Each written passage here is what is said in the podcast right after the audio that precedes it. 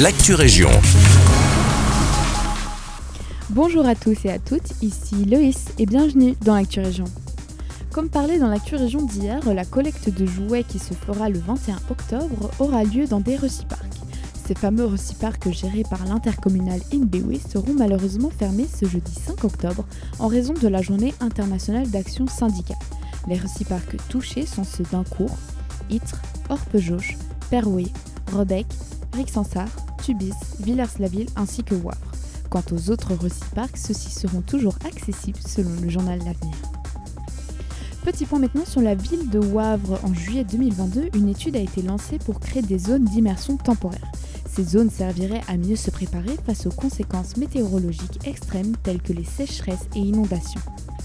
À l'époque, 9 sites avaient été identifiés par le conseil communal, mais à l'heure actuelle, seulement 7 ont été analysés.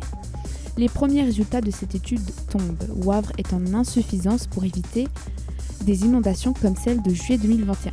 Il faudrait en réalité 1,3 million de mètres cubes de rétention d'eau, alors que pour le moment nous sommes à 225 000 mètres cubes. De nouvelles analyses sont alors mises en place afin d'aménager d'autres terrains pour combler le manque de mètres cubes. Un terrain a été trouvé entre Otigny et Wavre, mais pour cela, une collaboration est exigée avec la province ainsi que les propriétaires. Il va évidemment falloir remonter le plus loin possible pour trouver des terrains adéquats. Direction Pontacelle, un projet éolien a été mis en place par la société Electrabel afin de construire 5 éoliennes à proximité de la rue Marache et de l'autoroute E420. Ce projet a été accepté par des fonctionnaires techniques et délégués. En réponse à cela, le collège communal a introduit un recours auprès du gouvernement afin d'annuler le projet. Mais comme le gouvernement n'a pas réagi par rapport à la demande, le permis de ce projet est octroyé. Le collège communal a donc engagé un avocat afin d'introduire un nouveau recours, non au gouvernement mais au Conseil d'État.